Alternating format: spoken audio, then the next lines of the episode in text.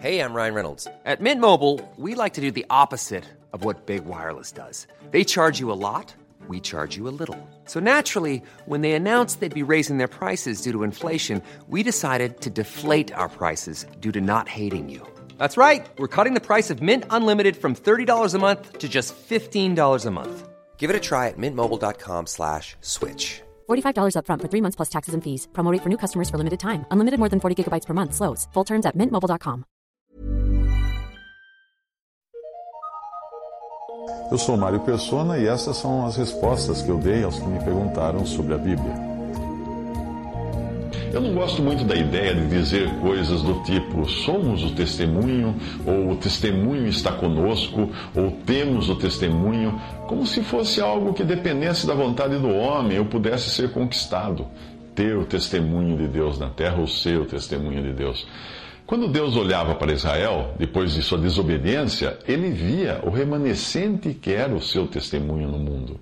Romanos 9, 27 diz: Também Isaías clama acerca de Israel. Ainda que o número dos filhos de Israel seja como a areia do mar, o remanescente é que será salvo. Nas sete cartas de Apocalipse, sabemos que Filadélfia nunca fala de si mesma coisa alguma mas é o Senhor quem dá testemunho de que ela guardou a palavra e não negou o seu nome. O melhor mesmo é humildemente buscarmos atender ao chamado do Senhor para nos apartarmos do mal, estarmos congregados ao seu nome, sem ficarmos nos preocupando se somos ou não somos isto ou aquilo. Já Laodiceia fala de si mesma, como se fosse alguma coisa. Mas a resposta que tem é que a sua atitude causa, causa náusea, causa ânsia no Senhor. Daí, o cuidado que é preciso ter para não se declarar como sendo algo. Porque aquele que diz ser alguma coisa aos olhos de Deus, geralmente, aos próprios olhos, melhor dizendo, geralmente não é coisa alguma aos olhos de Deus. Quando o Senhor disse aos discípulos para irem preparar a ceia, eles perguntaram: Senhor, onde queres que a preparemos? Receberam do Senhor instruções específicas e a única evidência que tiveram de que tinham ido ao lugar certo foi o Senhor colocar-se no meio deles. Hoje nós não vemos o Senhor com os nossos olhos da carne, ali no nosso meio, quando estamos congregados ao seu nome, mas eu creio que Ele está bem ali. A minha responsabilidade é fazer a Sua vontade, segundo as Escrituras, e me deixar guiar pelo Espírito e não ficar me preocupando se eu sou ou não sou o testemunho, se os irmãos com quais estou, estou são ou não testemunho. É o Senhor quem vai dizer isso.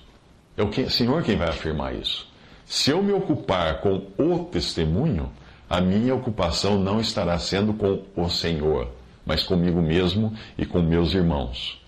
John Nelson Darby escreveu uma carta sobre o assunto porque no século XIX Alguns dos irmãos reunidos ao nome do Senhor já estavam se, uh, já estavam se orgulhando de ser o testemunho, ou de ter o testemunho. Uh, eu acho que nós podemos entender melhor o assunto quando pensamos na reforma protestante. Não foi Lutero apenas quem trouxe à tona a, a verdade da justificação pela fé, uma verdade preciosa que estava enterrada debaixo de séculos de entulho do romanismo. Deus estava movendo outros em outros lugares no mesmo sentido. Porém, Lutero era uma figura preeminente e hoje ele aparece. Hoje a gente até acha que tudo estava concentrado nele, mas não estava. Além disso, nos 1600 anos antes da reforma protestante, as pessoas foram justificadas pela fé, mesmo sem saberem como colocar isso em palavras, como Lutero e outros tão bem colocaram. Portanto, Deus, naquele momento, estava restaurando uma verdade Porém, essa verdade nunca tinha deixado de existir ou de ser praticada até aquele momento, só que as pessoas não sabiam exatamente como verbalizar aquela verdade. No século XIX, ocorreu algo semelhante, quando Deus restaurou, restaurou certas verdades que estavam também enterradas sob o entulho do romanismo há séculos e também do, do protestantismo no, nos anos anteriores. E a principal dessas verdades era a verdade da igreja a doutrina dada a Paulo, que inclui também a verdade de que Israel e igreja são povos distintos, com promessas e destinos distintos. No pacote dessa revelação, ou dessa, dessa restauração da verdade que, que já existia, estava também a verdade da vinda do Senhor no arrebatamento, que já havia sido cogitada por um monge católico e por, por outros anos antes. Se Deus usou não apenas Lutero, mas também outros para resgatarem a verdade da justificação pela fé, não foi apenas John Nelson Darby e alguns poucos irmãos mais versados nas Escrituras que enxergaram a verdade concernente à igreja. Deus realmente usou esses homens de maneira extraordinária, mas muito da projeção que eles tiveram foi pelo fato de fazerem parte de uma elite da Grã-Bretanha. A maior parte do que você encontra na internet sobre John Nelson Darby foi escrita por incrédulos, ou por irmãos denominacionais, ou por irmãos abertos, irmãos de uma divisão ocorrida em 1848, entre os irmãos congregados ao nome do Senhor, e por isso existe tanta ênfase em querer mostrá-lo como líder de um movimento e dizer que ele mandava e os seus seguidores obedeciam. Quem pensa assim nunca soube que o próprio Darby aprendeu sobre o lugar de reunião com outro irmão antes dele e que estava cercado de outros irmãos que tinham tanta ou mais bagagem bíblica do que ele. Um deles, William Kelly, que começou a congregar alguns anos mais tarde até do que Darby, era uma figura proeminente nos meios acadêmicos da, da Inglaterra de então, e, e um seu contemporâneo, o conhecido pregador Spurgeon, criticava William Kelly da seguinte maneira: ele dizia, ele escreveu num texto, William Kelly, escritor eminente da escola exclusivista de Plymouth, expõe habilmente as escrituras, mas com um toque peculiar do seu partido teológico. Kelly é um homem que, nascido para o universo, estreitou a sua mente para o movimento. Escreveu Charles Spurgeon. Quando você lê cartas de Darby e outros irmãos da época, é interessante ver eles relatando que chegavam às vezes em uma determinada localidade e descobriam que ali havia uma assembleia partindo pão nos mesmos princípios que eles estavam partindo pão. Não se tratava de uma divisão ou dissidência, apenas de irmãos que não se conheciam entre si. Deus estava movendo simultaneamente muitos no mesmo sentido, e não se pode dizer que este ou aquele grupo tinha exclusividade daquilo, pois Deus estava fazendo a obra, era de Deus e não dos homens. A mesa do Senhor nunca deixou de existir, embora nem sempre nós tenhamos registros históricos precisos disso durante os tempos de trevas em que a cristandade mergulhou debaixo do papado romano, o católico romano.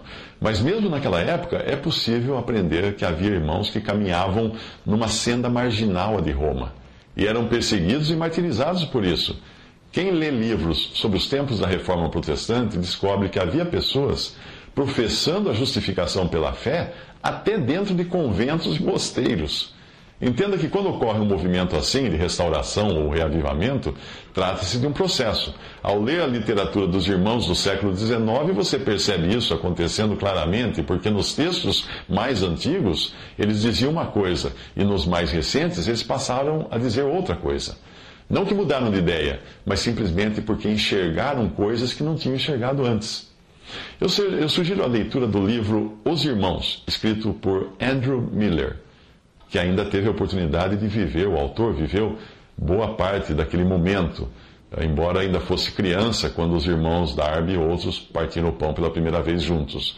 Andrew Miller se juntaria a eles anos depois. Ele é autor de outro livro também que existe em português chamado História da Igreja, Andrew Miller. Mas tudo o que eu disse aqui, obviamente, não se aplica às divisões e dissidências. Hoje você encontra muitos grupos de irmãos reunidos sem denominação e dizendo ser alguma coisa. É importante, nesses casos, verificar a origem de cada grupo, pois em grande parte você descobrirá tratar-se de alguma divisão ou dissidência ocorrida no passado por algum pecado ou por alguma desobediência ou por alguma insubordinação. Ou seja, um grupo que se originou a partir de pecado ou insubordinação à autoridade do Senhor dada à Assembleia.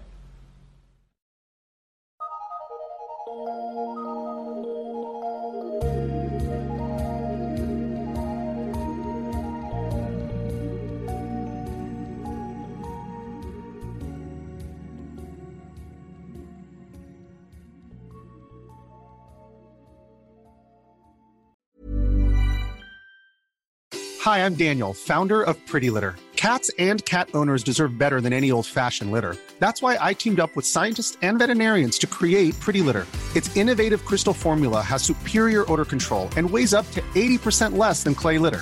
Pretty Litter even monitors health by changing colors to help detect early signs of potential illness. It's the world's smartest kitty litter. Go to prettylitter.com and use code ACAST for 20% off your first order and a free cat toy. Terms and conditions apply. See site for details.